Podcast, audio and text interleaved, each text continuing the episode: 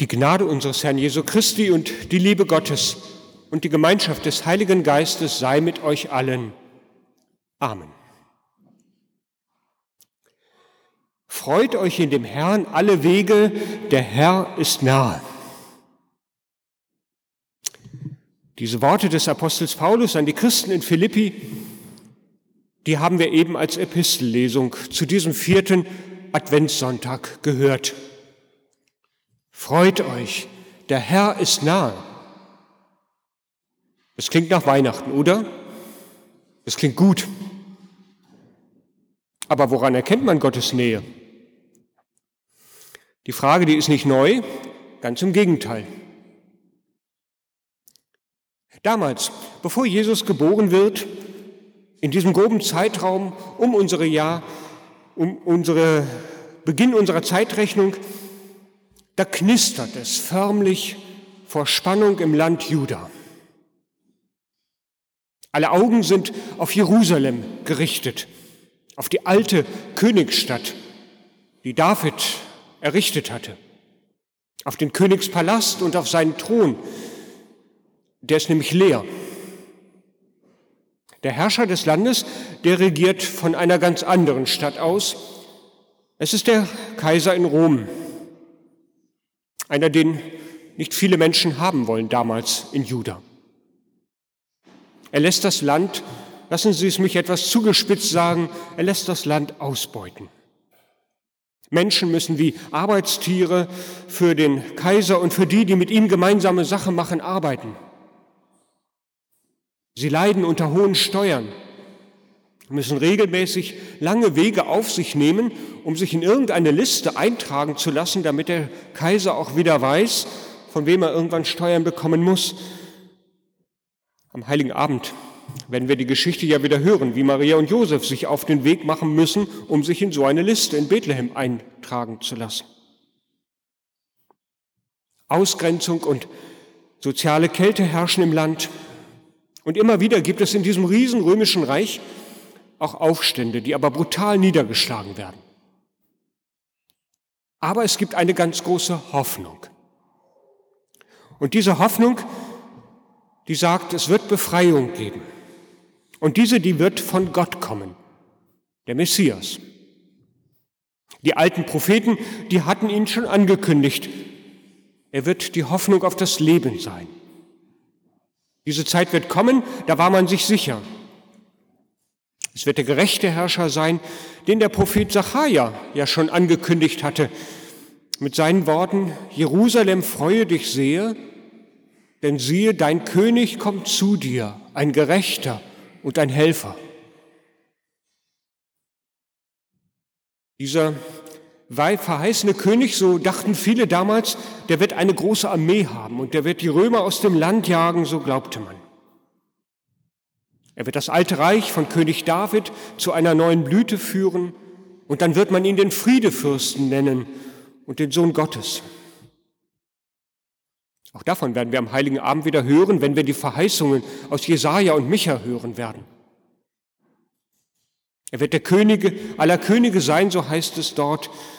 Und dann wird man ihn in Prozessionen bestaunen und die neue Macht feiern können. Es wird kein Auf und Ab von Mächten und Gewalten mehr geben, sondern nur noch Gottes Reich. Das war die große Hoffnung.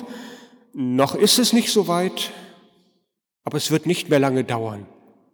Die Spannung, die, wie habe ich eben gesagt, die knistert im Land Juda um diese Zeit rum. Und dann kommt Jesus, wird geboren, er wird groß zu einem erwachsenen Menschen und zieht durch das Land. Man erzählt von seinen Taten, man sagt, er sei in Jerusalem, in Bethlehem geboren, also der Stadt von König David, darum muss er in diesen Stamm gehören.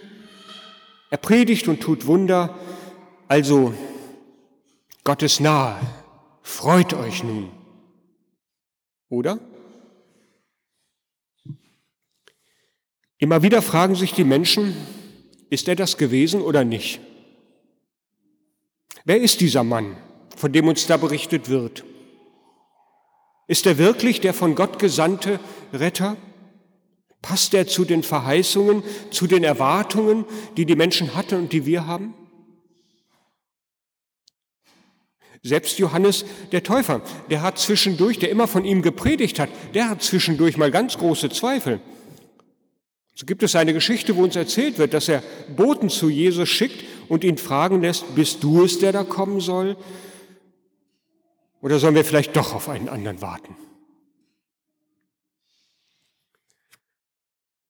Wenn jemand sich heute, liebe Gemeinde, auf eine Arbeitsstelle bewirbt, dann will die Firma einen Lebenslauf sehen. Alter, Familienstand, Qualifikationen, beruflicher Werdegang.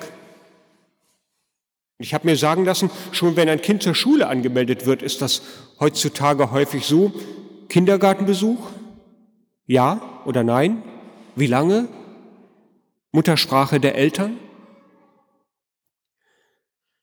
Wenn jemand wie Jesus als Sohn Gottes und Retter der Welt daherkommt, dann wollen die Menschen natürlich auch so eine gewisse Sicherheit haben. Etwas wie einen Lebenslauf wissen. Ist das der, dem wir vertrauen können? Und dieser Lauf, der, dieser Lebenslauf, der sollte am besten so früh wie möglich einsetzen. Das war schon damals bei den Zeitgenossen Jesu so, so wie bei Johannes, der fragte, wer ist das eigentlich? Und dann erst recht wird das so mit der Ausbreitung des Christentums. Einige Jahre, Jahrzehnte nach Ostern also, da wurde das Bedürfnis noch größer danach. Wer war das? Könnt ihr mir etwas dazu sagen, haben die Leute gesagt, an dem ich das festmachen kann. War es oder war es nicht? Oder sollen wir doch noch auf einen anderen warten? So erzählt uns um das Jahr 90 nach Christus der Evangelist Lukas folgende Begebenheit. Es ist der vorgeschlagene Predigtext für diesen Sonntag.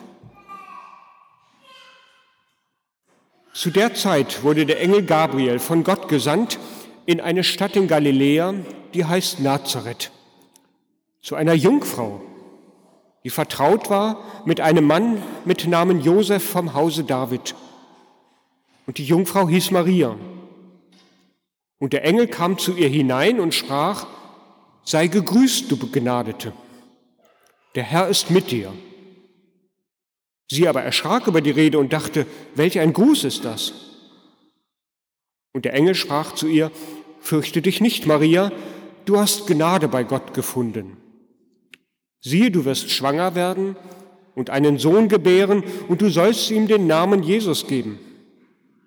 Der wird groß sein und Sohn des Höchsten genannt werden. Und Gott der Herr wird ihm den Thron seines Vaters David geben. Und er wird König sein über das Haus Jakob in Ewigkeit. Und sein Reich wird kein Ende haben. Da sprach Maria zu dem Engel, wie soll das geschehen, da ich doch von keinem Mann weiß? Der Engel antwortete und sprach zu ihr, der Heilige Geist wird über dich kommen und die Kraft des Höchsten wird dich überschatten. Darum wird doch das Heilige, das geboren wird, Gottes Sohn genannt werden. Und siehe, Elisabeth, deine Verwandte, ist auch schwanger mit einem Sohn in ihrem Alter und ist jetzt im sechsten Monat, von der man sagt, dass sie unfruchtbar sei. Denn bei Gott ist kein Ding unmöglich. Maria aber sprach, siehe, ich bin des Herrn Magd, mir geschehe, wie du gesagt hast. Und der Engel schied von ihr.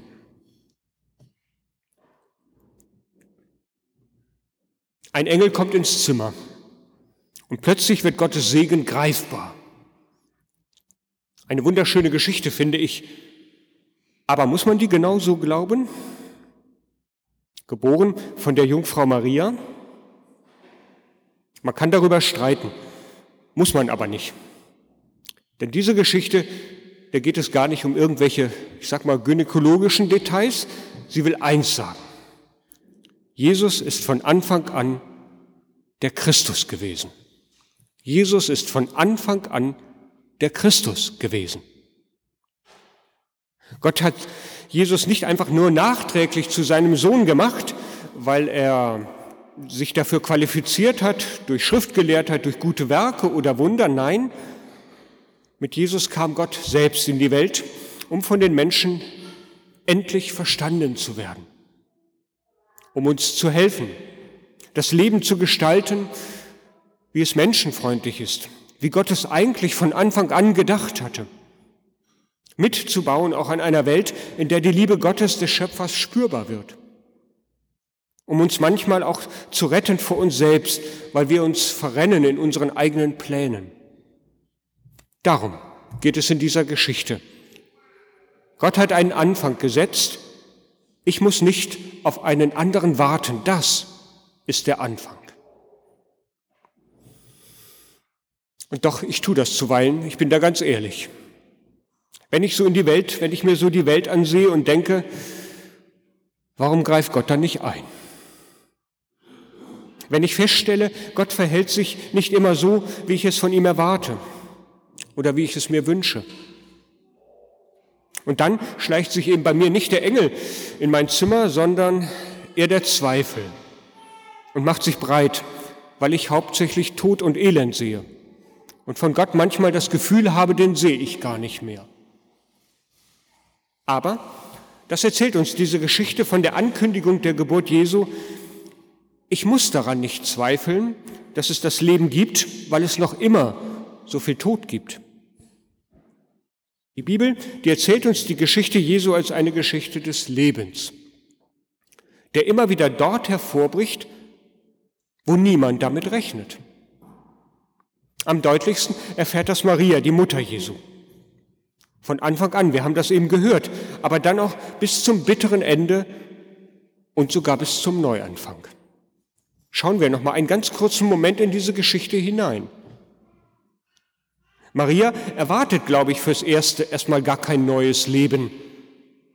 Es ist noch eine junge Frau und sie sagt, ich kenne doch noch gar keinen anderen Mann.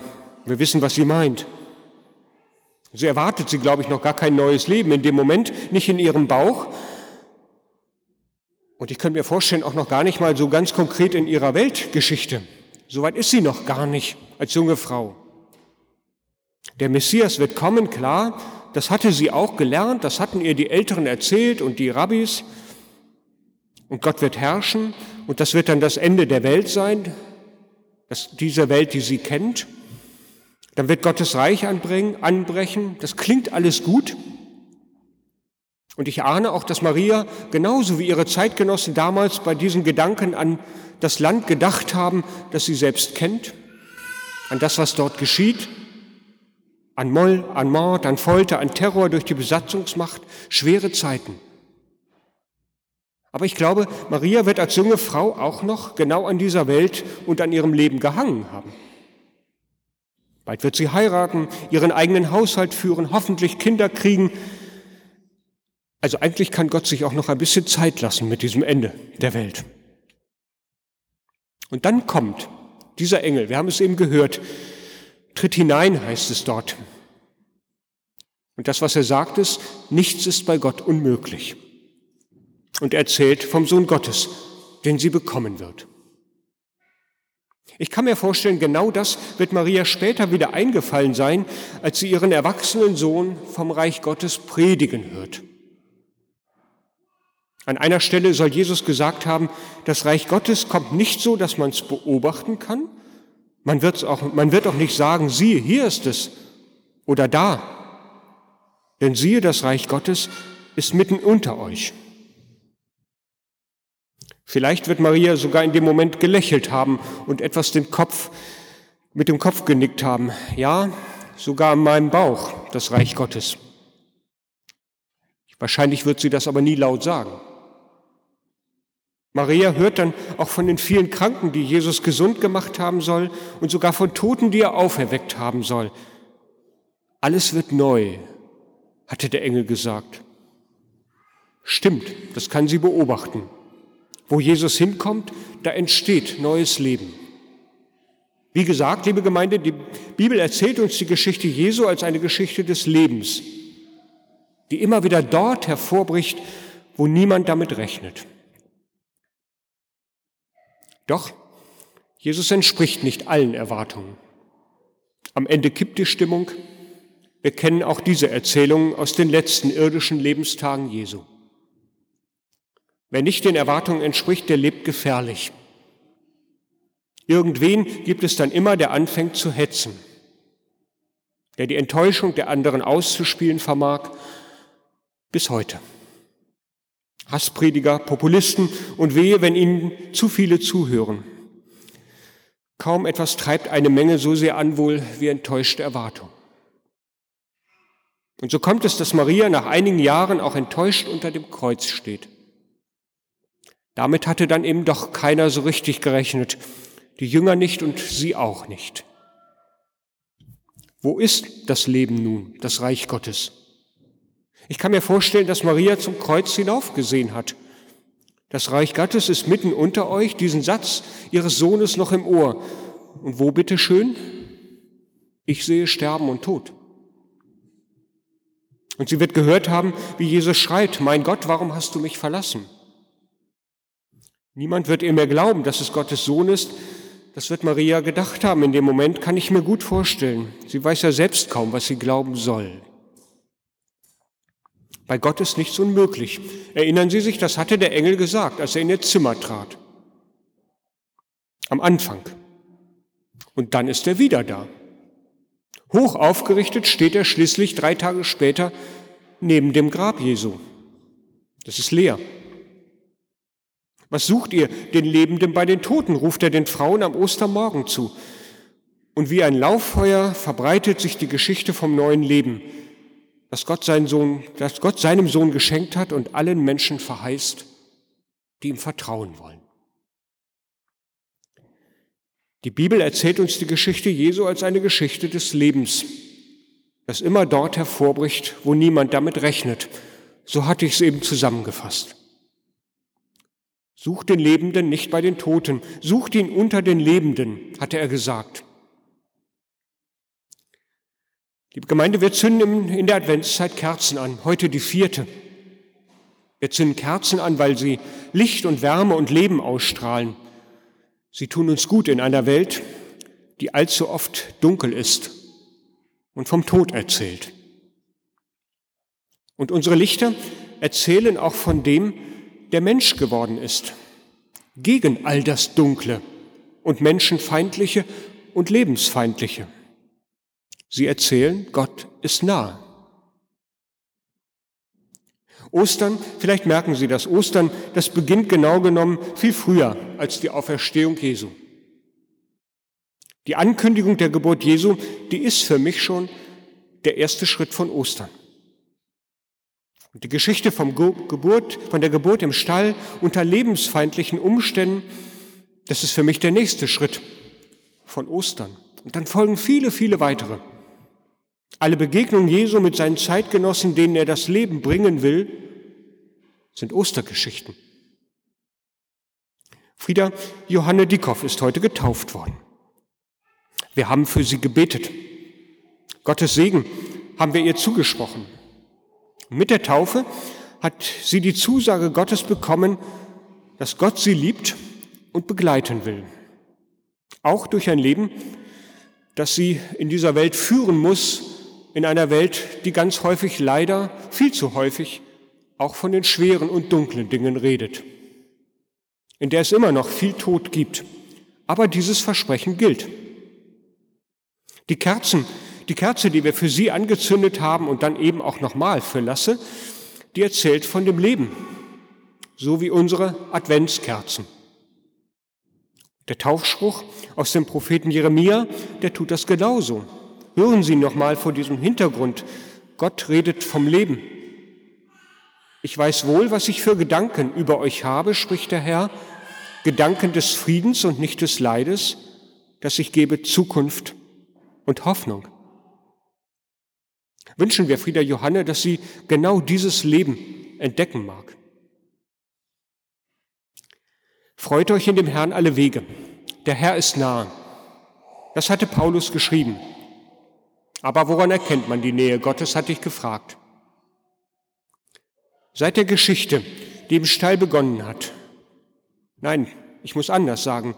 Schon mit der Ankündigung der Geburt und die mit Ostern ihren bisherigen Höhepunkt erreicht hat, da wissen wir, dass wir nicht auf einen anderen warten müssen. Der Herr lebt mitten in dieser Welt. Er geht dahin, wo Menschen ihn dringend brauchen, oft ganz unscheinbar. Er trägt mit, teilt, baut auf. Seine Nähe, die können wir entdecken, da wo das Leben aufbricht, wo es gewinnt, selbst in dunkler Zeit. Mitten in einer Welt, wo meine Augen ganz schnell von Elend und Trost angezogen sind. Das glaube ich ganz fest. Und darum freue ich mich an diesem vierten Sonntag jetzt auch auf Weihnachten, weil Gott für das Leben eintritt, Ostern schon beginnen lässt. Amen.